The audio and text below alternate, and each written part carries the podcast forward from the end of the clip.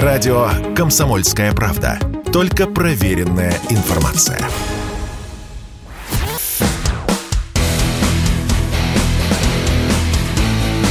Программа с непримиримой позицией.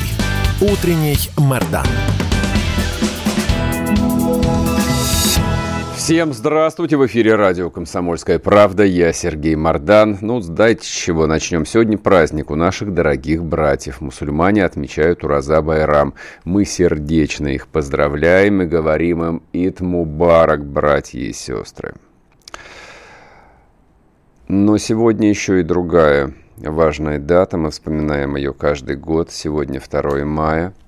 2 мая 2014 года в Одессе было убито 48 человек. Большинство из них просто сожгли заживо. И, собственно, почему мы вспоминаем это, тем более сейчас, когда каждый день на фронтах украинской специальной военной операции гибнут сотни людей ежедневно. Тем не менее, 2 мая 2014 года мы вспоминаем как отдельный день, потому что он изменил все, вообще все. После 2 мая кончилась та самая всем знакомая всеми любимая советской Украина, и началось нечто совершенно новое. Поговорим об этом с Дмитрием Стешиным, специальным корреспондентом «Комсомольской правды». Дим, привет тебе. Да, доброе утро. Ты сегодня был одним из первых э, журналистов, корреспондентов, военкоров, которые вспомнили 2 мая, написал короткий пост. Я так понимаю, что особо времени у тебя не было на длинные тексты. А давай вместе с нашими слушателями и зрителями вспомним этот день, а, вот как и где ты его тогда переживала. Почему это с твоей точки зрения важно? Почему 8 лет прошло, огромный срок на самом деле, а вот не стирается? Ты знаешь, я вот 2 мая встретил в Славянске, я проснулся где-то в 4 от э, выстрелов, стрельбы, потом позвонили из штаба, начался первый штурм города Славянска. И у меня вот э, события в Славянске перекрыли события в Одессе. Я только через пару месяцев осознал, что там произошло. На самом деле какое-то имеет значение, какой-то ну, водораздельный рубеж да, для отношения с нынешним государством Украины, который еще пока существует. Э, это была всего лишь одна из, э, одно из преступлений. Да? Вот государственность нынешней Украины началось э, с расстрела Небесной Сотни, совершенно сознательного. Да? Я тоже по странному совпадению жил прямо вот в пяти метрах от того места, где эту Небесную Сотню положили к нам. В холл гостиницы все трупы заносили оттуда. Да? Гостиница вот, Днепр? Совершенно... Э, нет, гостиница Украина над Майданом. И да, я знаю, с чего начался расстрел Небесной Сотни. Мало кто про это знает. Я тогда в 9.05 я сидел на подоконнике в гостиничном номере, курил. И в 9.05 раздался взрыв на, возле монумента э, свободы, что ли, вот эта колонна mm-hmm. стоит. Mm-hmm. Взрыв был такой силы, что на 20 метров, на 25, может быть, подлетели вверх а, беркутовские щиты и каски. Угу. Он, по-видимому, бомба была заложена за, заранее в, лив, в ливневку. И после этого началась стрельба, и, в общем, все остальное мы видели. Да. Вот. А, трагедия в Одессе тоже была как бы... Им нужно было запугать людей. Им это удалось сделать. Да, просто вот для слушателей же нужно вспомнить, что буквально накануне, то есть вот вся весна, вся ранняя весна 2014 года Одесса бурлила, там многотысячные про, пророссийские, прорусские демонстрации с триколорами ходили. Это просто вот напоминание тем, кто пытается 8 лет объяснить о том, что да, это вот Москва пришла и все устроила, а всем все было нормально, и все хотели продолжения того, что у них было с 91 года. Оказывается, нет, не было. А потом было 9 мая в Мариуполе, расстрел э, ГУВД, где э, милиция отказалась разгонять э, своих земляков и соотечественников. Mm-hmm. Да, в город зашли какие-то, какое-то отребье под руководством Лешко, кажется. Вот, у меня была памятная встреча, я тут общался с кузнецом с Азовстали, и он мне рассказал, как он 9 мая вышел, он уже на пенсии, одел, э, надел кремовые джинсы, кремовую рубашку, вышел в кафе возле дома, он в центре живет, и увидел, как, значит, какое-то, как он рассказывал, чмо, а в железной каске, которая только на ушах держалась, сбивает ногой бегущего парня и стреляет ему в упор в голову. И вот у кузнеца Валерий, он говорит, мне, говорит, из его головы все выплеснулось, говорит, на джинсы, на рубашку. Я, говорит, даже ничего стирать не стал, просто вот убрал в пакет, говорит, угу. на память. Потом у него квартира сгорела вместе со всем. Да. Такая вот история. Как ты думаешь, а почему... Ну, про Украину сейчас речи нет. С Украиной э, вопрос решается уже отдельно и специальным образом. А мы об этом, в общем, каждый день разговариваем и пишем. Почему вот эта вот дата, 2 а, мая 2014 года, так быстро забылось вот среди, так сказать, э, образованного российского класса? Почему поторопились об этом забыть? Почему поторопились опять начать свою привычную нормальную жизнь?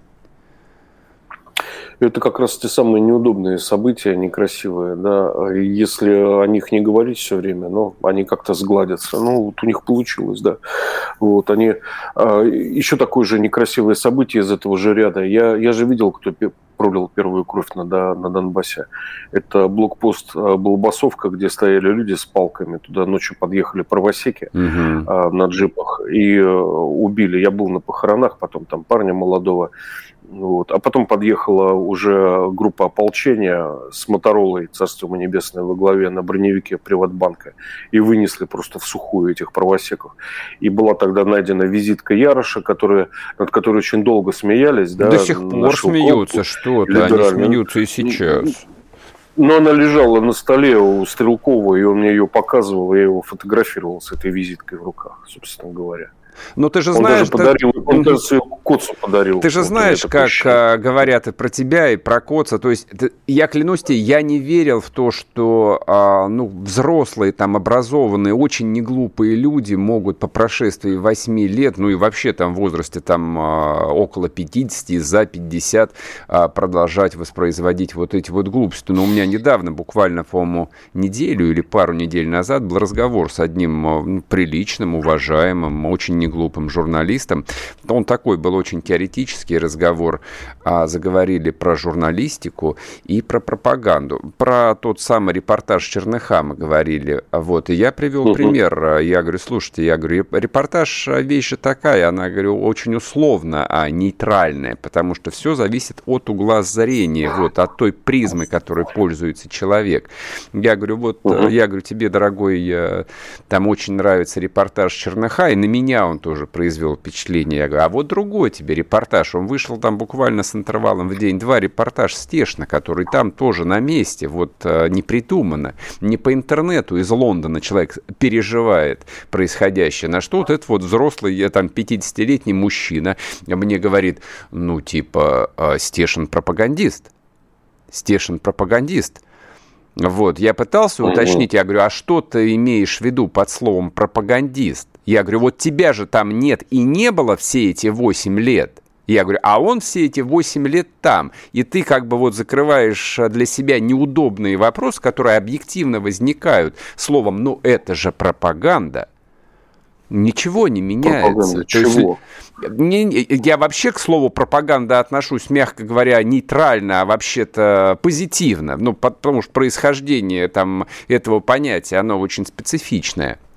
Нет ничего плохого и в пропаганде. Но я просто почему вспомнил эту историю, потому что вот действительно они с этой визиткой Яроша, они ведь носятся как угу. с мемом, они уже забыли, откуда она взялась, они забыли про этот расстрелянный блокпост, и если сейчас им про это напомнить, я просто представляю, вот насколько начнет у людей в головах искрить. искрить.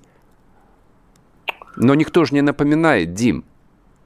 Почти никто не напоминает. Да. Но я вот себя называю скорее ретранслятором. Я ретранслятор чужого горя и чужих эмоций. Ну, придаточное звено. Алло, алло. Да, мы, я, мы, мы слушаем тебя, отлично да. тебя слышно. Да. Да, события на Донбассе люди в России, да и в мире видят моими глазами. И э, самое ужасное, что, конечно, я ретранслятор, через меня это проходит, куда-то транслируется дальше, но было бы неправильно считать, что во мне ничего не остается, да, и меня, наверное, в старости ждут какие-то скорби и печали, вот, жуткие воспоминания. Ну, вот, слушай, это... а кто сказал, да. что ты должен быть счастливым, как известно? Человек для того и рожден, для скорби и для печали, как мне кажется. Ну, военный журналист на пенсии похож на, на моряка в отставке, сидит у окна и вспоминает. Вот. Это фраза Переса Реверта, одного, наверное, из лучших военных журналистов, э, пишущих книги. Вот. Да, Капитан да, Алатристый он написал. Да, да, да, прекрасная, прекрасная серия романов. Слушай, ну поскольку вот люди тут с самого начала, еще до начала трансляции э, в чате на Ютубе написали, Мардан, давай хороших новостей, давай им дадим хороших новостей. Я вчера, не вчера не поленился а, тоже написать об этом. В Мариуполе начали разбирать э, завалы МЧС России. Это же прекрасная новость. Ой, Сергей, а я тут сразу огорчу вас. Разбирают их завалы, потому что под ними лежат наши военные погибшие. Понятно. Таких 11 точек по всему городу, угу. как нам сказали МЧСники. Ну, обычное дело, значит, забегает группа резервистов в первый этаж, а украинский танк просто складывает весь подъезд. Угу, угу. Я тоже, когда увидел работающую технику, плиты складывают в грузовики, там народ, угу. а потом смотрю, хоп, человек в, жилетке ритуальной услуги, понимаешь? Я к ним подошел и вот все понял, они мне все объяснили. Вот Но это все равно, это, ну, это нужно делать. Конечно. Уже ну, люди говорят о том, что да, будет мемориал погибшим в Мариуполе. Это тоже правильно, нужно отметить нашу, нашу горе. Дим, ты сможешь с нами остаться еще на следующей ломоте или тебе бежать надо? Я, я сейчас уезжаю на Азов. Все, мы тебя обнимаем. Давай тогда, береги себя. Пока. Дмитрий Стешин был с нами. Утренний Мордан. Радио «Комсомольская правда». Никаких фейков, только правда.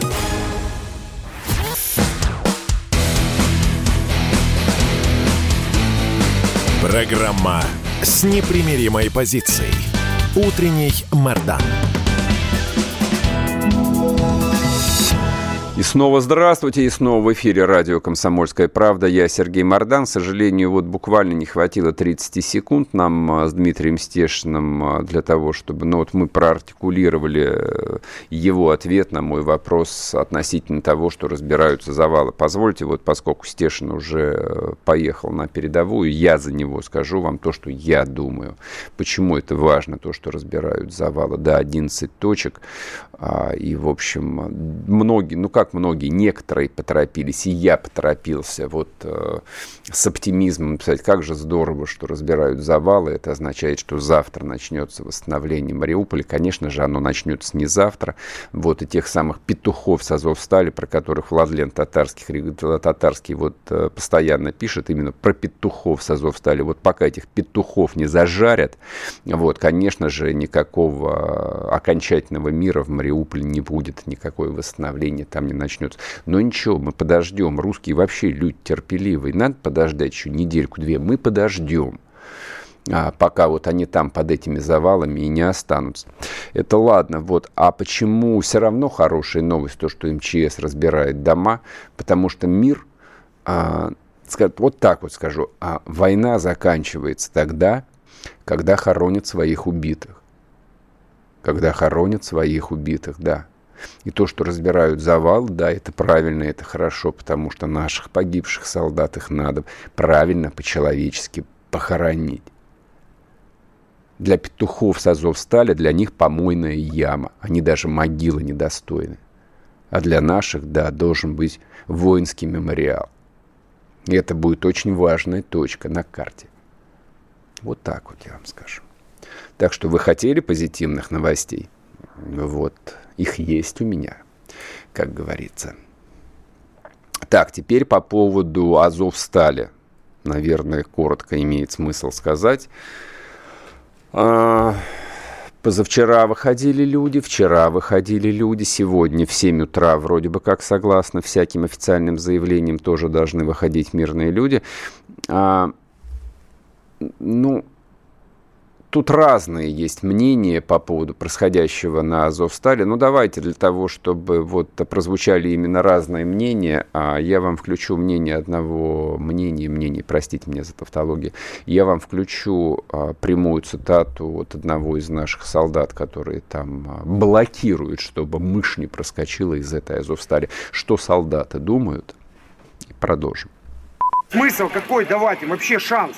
Тем более, что они его не Три раза давали, три раза шанс, иди, вот, гуляй. Они ходят, гуляют там, в эти моменты их рабочие работают. Шансы давать не надо. Это вот ну, мое мнение, я не знаю, как думают политики, там, как все эти, но я как солдат, как военный, говорю нам, разнести нафиг этот завод. Вот так вот, разнести нафиг этот завод.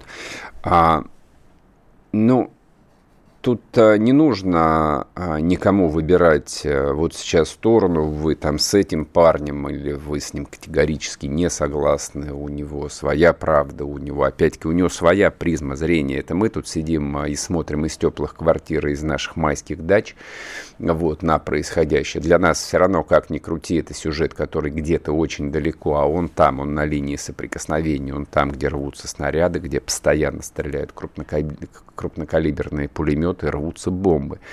Поэтому, да, им всем хочется, чтобы все это закончилось. Вот уконтрапупить, укатать их в асфальт тех, кто там осталось, и закончить историю. Но, вот я бы хотел бы сказать, то, что и позавчера вышла эта семья, там тоже был, в общем, комичный сюжет, сейчас коротко о нем тоже расскажу. И вчера вышло несколько десятков человек, и сегодня, я уверен, выйдет несколько десятков мирных людей, спасется. А вот а, вы себе задайте вопрос, это достойная а, цена вот за а, ваше там, многотерпение, то, что придется нам еще неделю подождать, или две, я не знаю, какая разница, сколько придется подождать, что спаслись несколько десятков, там, я надеюсь, несколько сотен еще людей спасутся, выйдут оттуда мирных, мирных, не военных, не комбатантов. Я считаю, да. Я считаю, это более чем достойная цена.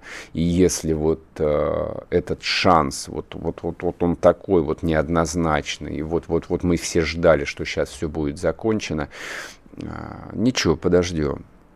Вот просто для того, чтобы спасти этих мирных, э, совершенно невинных, невиновных людей. Я, я правда в этом уверен.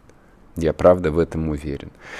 А, но это не отменяет того факта, что вот подобную а, историю, плохое словечко гуманитарное, вот эту а, человеческую правильную историю мы не умеем а, ну, правильно отрабатывать как это должно быть. То есть вот это вот на самом деле очень-очень большая, великая совершенно история такого подлинного гуманизма, она дается на откуп а, вот, этим вот, вот этим а, сине-желтым мразям. Мне это страшно не нравится, меня это дико раздражает. Вот вчера вечером, а, когда я готовился к сегодняшнему эфиру, открываю главную страницу РБК и вижу в топе первая, самая главная новость. А она, значит, выглядела так. Зеленский объявил о том, что продолжится обмен заложников. Вы, вы что, в себе, что ли? Вот у меня первая реакция была вот к моим коллегам с, РБ, с РБК. Вы в себе вообще? Вот вы хедлайнеры, те, кто заголовки ставят – новостную ленту. Вы вообще, что ли, там а, у вас атрофировано все внутри? Ну, ну, как это вообще? Это была первая реакция. Потом а я немножко подумал и пришел к выводу, что нет, это, конечно, не редактор виноват, который эту новость в топ ставил вообще не редактор. Виноваты те люди, которые должны заниматься информационным сопровождением специальной военной операции. И кто-то положил с прибором на сюжет под названием «Спасение мирных с Азов стали». Кто-то отморозился, кто-то не хочет комментировать. Вообще у нас есть объективно проблема с тем, что кто-то в ежедневном режиме должен об этом говорить. Не потому, что Зеленский об этом говорит, чтобы он сдох. Не потому. Но это а, просто объективная реальность. Мы находимся в информационном мире – и недостаточно брифингов Пескова, мягко говоря, тем более, что Пескову, ну, видимо, какое-то время назад ему там э, корректно старшие товарищи указали, чтобы он э, не смел комментировать военные аспекты происходящего, а если не комментировать военные аспекты происходящего, то что он должен комментировать? Извините, пожалуйста. Заявление Лаврова, что ли? Ну, там тоже есть кому заявление Лаврова комментировать. Да это и не интересно должен быть спикер. Вот этот сюжет со спасением мирных людей с Азов стали кто-то постоянно должен с нашей стороны правильно комментировать и расставлять верные акценты. Это не Зеленский является хедлайнером процесса. Зеленский является убийцей этих людей. Это подчиненные Зеленского, поскольку он является верховным главнокомандующим вооруженных сил Украины, удерживают сотни людей в казематах Азов-Стали. Не ему говорить о спасении людей, не ему говорить. И, соответственно, не его слова нужно цитировать, по крайней мере, в российских медиа, а чьи слова комментировать. Вот скажите, пожалуйста, вот нашей информационной службе чьи слова нужно э, там ставить в топ новостей? Кто, кто, кто спикер-то, объясните, никто? Что, серьезно? Вы на третий месяц не можете решить, кто у вас комментатор, но недостаточно одного Коношенко. Коношенко озвучивает информацию от Минобороны. Точка. Он озвучивает ее так и в том виде, как ее озвучивает любое Министерство обороны любой страны. Не верите? Посмотрите, пожалуйста, брифинги, которые э, вели американцы из Ирака. Посмотрите, вы расплачетесь, ровно то же самое. Но так же не может быть. Это мы спасаем людей. Это русская армия спасает людей. Это русская армия остановилась в соответствии с приказом своего верховного главнокомандующего и не уравняла эту Азовсталь там в линию с горизонтом. Хотя могла и может в любой момент, прямо сейчас, по одному звонку. И, и все, что ли? И вы вот этот сюжет отдаете на откуп вот этим вот мразям-упырям, которые со своими постными, похабными лицами продают себя как спасители Европы и спасители человечности европейского гуманизма? Да как это вообще может быть? Этим гуманистам назначена либо пуля, либо петля. Это не они спасают, они убивают. Потому что эти несчастные люди, которые оказались в казематах Азовстали, должны были там оказаться, оказаться там в любой, там, в Запорожской, в Донецкой э, области, в Брянск, вот, где они захотели бы, давным-давно. Это их удерживают. Да, и аналогия с Буденовском прямая, здесь не может быть никакой другой аналогии. И это Буденовск в чистом виде. И это Буденовск. Кто забыл? Ну, покопайтесь, посмотрите эти сюжеты. В чем разница? Да никакой тут разницы. Я бы вообще, честно говоря, на уровне военной цензуры ввел бы ограничения на упоминание фамилии Зеленского в принципе в российских медиа. Но это так. Это небольшие нюансы нашей информационной работы. Сейчас будет короткий перерыв на новости. Вернемся, продолжим. Утренний Мордан.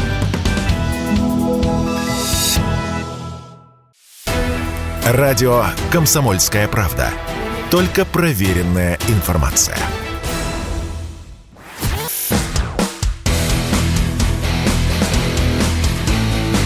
Программа с непримиримой позицией. Утренний Мордан. И снова здравствуйте, и снова в эфире Сергей Мордан, радио «Комсомольская правда». Я напоминаю, что трансляция идет и на Ютубе, Ютуб-канал Мордан 2.0, и в Телеграм-канале Мордан, на всех наших соцсетях.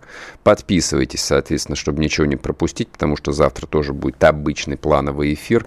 А с нами на связи Александр Сладков, военный журналист, старший лейтенант, между прочим, специальный корреспондент программы «Вести». Александр, здрасте.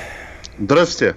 Здравствуйте. Слушайте, вот э, поскольку народ просто вот э, с 6 утра требует хороших новостей, вот я рассчитываю, что вы им сейчас дадите хорошие новости. Как мне кажется, вот я, поскольку не вылезаю из телеграм-каналов, постоянно читаю военные сводки, мне кажется, очень важные события происходят э, в районе Изюма. Вот. Многое связано а, вот с этой а, 93-й бригадой ВСУ. Вы их тоже хорошо знаете, и многих пленных а, оттуда повидали. Скажите, пожалуйста, а вот цифры, которые называются, ну, безвозвратных потерь а, украинской армии, исчисляемые сотнями, сотнями человек ежедневно, правда или нет? Вот вы же, вы же там на месте. И, соответственно, по количеству пленных обрисуйте ситуацию – Сереж, решите поэтапно. Конечно. Первое. Людям вообще нельзя давать э, новости только плохие или м, печальные. Всегда должен быть баланс. Это есть предмет э, профессиональной э, этики ну, любого репортера. Нельзя человека ввергать в уныние, в пессимизм, пессимизм э, и особенно с утра. Поэтому вы абсолютно профессионально э, подходите и правильно. Э, с утра рождаются веселые новости, э, оптимистичные. Мы потом к вечеру добавим негатива, если он будет, конечно. Это раз. Второе. Изюм – это Женя Поддубный, мой друг, собрат и э, коллега. Это его направление. Мы работаем, если говорить о Донецком про, про Донецкий котел э, с трех направлений. Ну, условно, это Запорожье, это э, Изюм и это, э, конечно, Донецк. Здесь нам проще работать намного, к нам относятся великолепно, как к репортерам, мы можем работать, а вот у Жени, э, мне так кажется, хотя это его мнение нужно спрашивать, но а, я высказываю то, э, о чем думаю сам. Ему тяжелее. Вы видите, вчерашний репортаж был, а, а, дефицит кадров, дефицит маневра.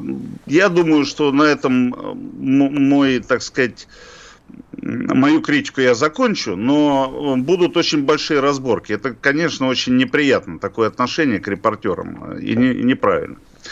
Вот. Но информационно это тоже его направление. Я знаю, что с 93-й бригадой с пленными я не разговаривал. Мои клиенты это 36-я бригада, Азов, э, Айдар, 54-й, 53-й. Сейчас у, у Женьки там э, в основном идет активизация и движения, и всего остального. Вот.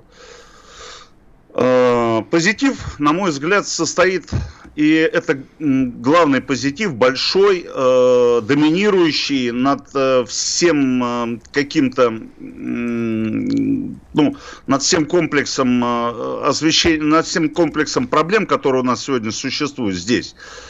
А вы видите, ну нет такого движения, которое бы мы могли обозначить как э, вал огня, за которым э, непрерывно идут, идут, идут, идут, идут войска. Очень тяжело все. Вот. Тоже предмет следующих обсуждений, грядущих. Но э, я уверен, что мы здесь можем э, сломать ситуацию э, под Донецком в течение двух недель, наверное, недели. Просто можем сломать при определенных э, шагах государства. Но, видимо, план такой. Вот посмотрите, сегодня Польша, сегодня Румыния. Угу. А, и э, на фоне вот этих событий, движений по западным областям Украины, мне кажется, что план-то был глобальный другой, и он э, реализуется сегодня. Государство Украины перестает существовать. А что вы имеете в виду? Объясните. Я имею в виду раздел, я имею в виду э, все-таки э, заход Польши и Румынии, Венгрии на территорию Украины – возврат к своим старым областям. Об этом говорили еще, ну, наверное, 30 лет назад, когда я был старшим лейтенантом и уволился из армии. Вот.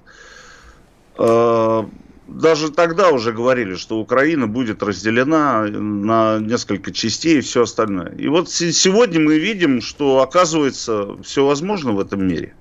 Или на нашей земле. Миром тут не назовешь. А, военная ситуация, она э, несколько тягуча сегодня здесь, под Донецком. В Мариуполе нормально. Сейчас, э, дай бог, спасут людей. Угу. И странно, что... Ну, странно, что вот, допустим, Владимир Александрович Зеленский, который проявил себя как решительный э, лидер, ну, как минимум решительный лидер в нынешней ситуации, а, но он активно участвует в информационном противоборстве. Мне кажется, это уровень не главы государства. Ну, мне так кажется. Я не настаиваю на своих э, а, позициях для всех остальных людей. Но вот он сегодня э, там э, заявил, что они, э, Киев, организует вывод людей из Мариуполя. Ну, я понимаю, это внутреннее потребление, информация для внутреннего потребления, но позвольте, сколько мы говорили об этом, сколько мы заявляли о том, что людей нужно... Мы делаем все, чтобы их приняли, тут же оказали помощь, разместили, легализовали документы их, которые кто-то потерял, кто-то не имел, кто-то имеет старые документы старого государства на этой территории, прежнего, э, там, Украина, по-моему, назывался. Ну, вот. А, здесь э, просто элементарное отношение к людям. Мы принимаем эти делегации. Я знаю, сколько делают военные, милиционеры, спецназ МВД, спецназ МГБ, спец... Э, наши ребята для того, чтобы обычный солдат, для того, чтобы обеспечить безопасность. Сколько мы терпим – ведь э, минувший понедельник, неделю назад, когда первая делегация приехала из нескольких батюшек РПЦ с территории Украины угу. и одного депутата Верховной Рады, который имеет сына там, воюющего против э, нас, э, окруженного в Мариуполе на заводе Азовсталь, ведь тогда выехали танки с их стороны когда было перемирие. Они начали решать свои задачи, там а, а, вытягивали еще один танк. Они вообще мост переехали с Азовстали. Их никто не трогал. Это какое терпение нужно, потому что э, мы видим любое перемещение, по нему э, сразу э, отрабатывают или стреляют. Вот. А тут два танка выехали, ничего себе. Мы могли нажатием одной кнопки уничтожить эти танки, просто в пыль и пепел превратить терпение. Угу. Терпение вот этого всего переговорного процесса. Вот. Ну, почему-то Владимир Александрович, ну, если, я его понимаю, он же должен там выглядеть каким-то образом э, достойно. Э, для меня явилась, ну, наверное, понятная информация, что Азов не горел желанием отпускать людей э, с территории завода. Вот. Но ладно, оставим э, Мариуполь. Вы знаете, Сереж, вы правильно сказали, что основные события... Э, почему Изюм? Во-первых, узловая точка. Угу, Очень мощная. Вот И объясните, даже... вот, вот объясните, на самом деле, просто чтобы поняли, ну, простые, добрые русские люди, вот узловая точка, стратегическое направление, вот, вот почему? Потому что люди же запутываются в наименовании этих населенных пунктов, для них это вообще ничего там не значит, и карты они не умеют читать. Да я после училища тоже не особо умел карту читать, только в полку научился, так скажем. Ну, я, э, конечно, Старших лейтенантов бывших не бывает, да, поэтому не надо изворачиваться, Берримор, да, объясните, почему изюм. Не бывает. Я старший лейтенант военно-воздушных сил Советского Союза. Суть, Сереж, а, ведь э, у нас вся территория вся территория. Если взять территорию Соединенных Штатов и высветить на ней автомобильные и вообще все коммуникационные артерии, то она станет красного цвета. Угу. Покроется. А если взять территорию Советского Союза, то у нас будут артерии, и не везде можно проехать. И не везде можно а, проложить путь, э, даже временную дорогу какую-то, грунтовую и все остальное. Потому что наша территория это не пустыня Невада, это сплошные реки, болота, э, терриконы, рощи и все остальное. Так вот, Изюм это то самое место, через которое а, проходит э, несколько таких коммуникаций, железнодорожных, автомобильных. Это а, то самое место, которое, знаете, когда кровь останавливают во время ранения, то нажимают на определенное место. На коленку нельзя нажать, и кровь остановится. Нет. Есть определенные места э, на той же конечности, которые, ну, кроме ранения э, паховой артерии, то вы нажмете, и тогда движение крови остановится, так сказать, в эту конечность. Ну, так грубо говоря. Так вот, если изюм пережать, остановится э, вот такая вот артерия. А если э, мы говорим о Запорожье, безусловно, это очень важное направление, не менее важное, э, в плане э, закрытия котла. То есть, если изюм мы пережимаем, э, пережимаем артерию, то навстречу идет группировка еще из... Александр, я вас сейчас прерву на одну минуту, мы уйдем на новости, радиоэфир, сами понимаете. Вернемся и продолжим. Александр Сладков с нами. Утренний Мордан. Чтобы получать еще больше информации и эксклюзивных материалов, присоединяйтесь к радио «Комсомольская правда» в соцсетях. В отечественных социальных сетях. Смотрите новые выпуски на Рутьюбе, читайте телеграм-канал, добавляйтесь в друзья ВКонтакте, подписывайтесь, смотрите и слушайте. Радио «Комсомольская правда». Самая оперативная и проверенная информация в эфире и соцсетях.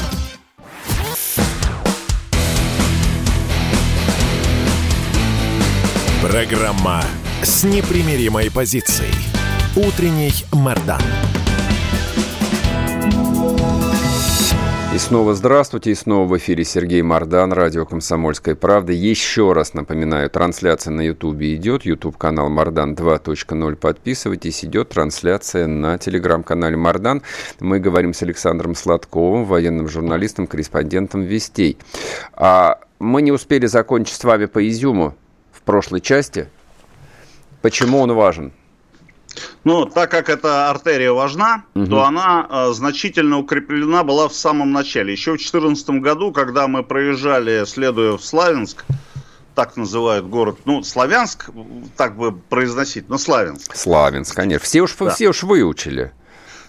Да, и тут э, мы, э, и тогда мы видели значительное скопление войск. Почему? Потому что они двигались по этой артерии. Но uh-huh. скоро это важный узел, его надо защищать, поэтому и фортификационно, и морально, психологически это значительно э, укрепило э, эту местность и превратило ее в укрепрайон. Поэтому сложно идти. Вот и все. Вот. А, а, Саш, вопрос вот еще какой тут э, слушатели, зрители задают и хотели бы, чтобы именно вы его прокомментировали по поводу позавчерашнего сюжета, когда с Азов стали э, первая вот эта вот семья выбежала. Ну, такая... Савет, Михаил и Наталья. Да, очень, очень странные люди, зигующий, значит, Столивар. вот.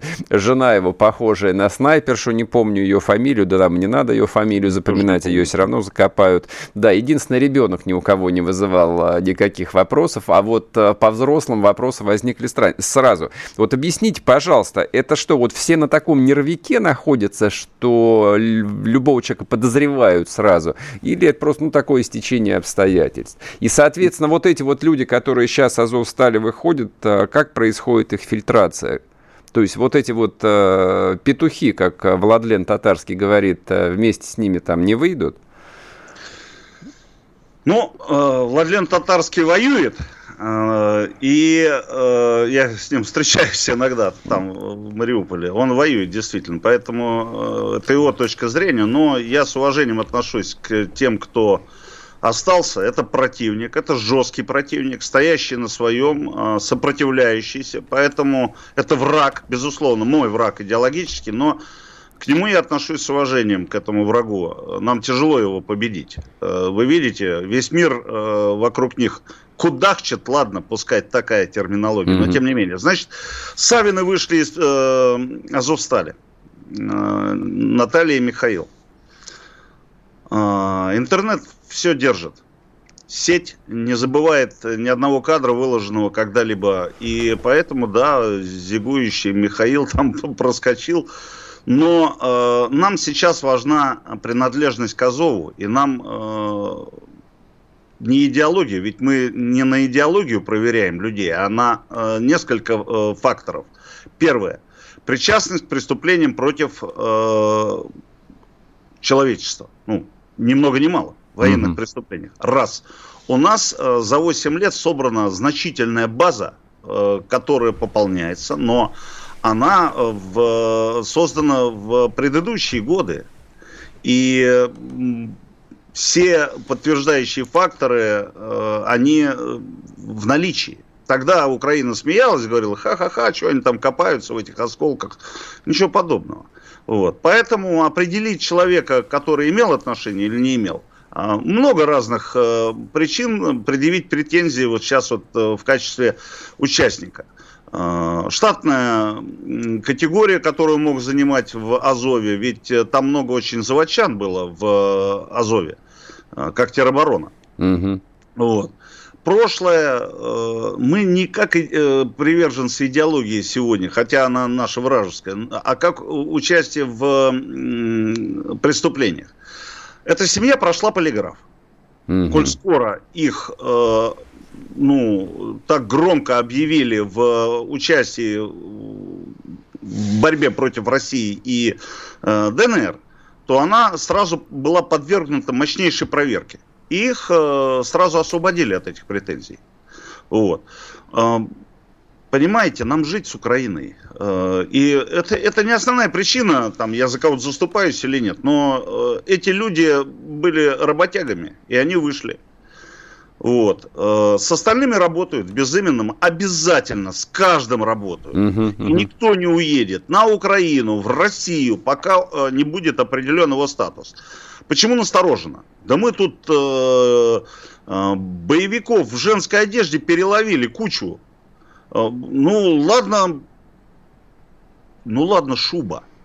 Но когда колготки одевают э, и там труселя женские, ну это как бы уже перебор может быть. Э, военная хитрость, да, но как бы все-таки Керенский переоделся у нас, да, мы до сих пор помним там сто лет назад. Э, когда он улепетывал из Санкт-Петербурга, но из Питера. И сегодня очень-очень внимательно к каждому человеку относится, который выходит из Мариуполя. Угу. Очень внимательно. Вот, поэтому, э, ну, мы брали у них интервью, и если, так сказать, вот мы брали интервью, интересно очень рассказывают, и э, видно, что люди ну, не врут. Я все-таки репортер уже ну, достаточно долгое время. Есть люди, которые... Вот э, пленный араб. Сейчас целую историю вытягиваем по, по э, этому парню. И связывались уже с папой, и вели телемосты с э, Касабланкой.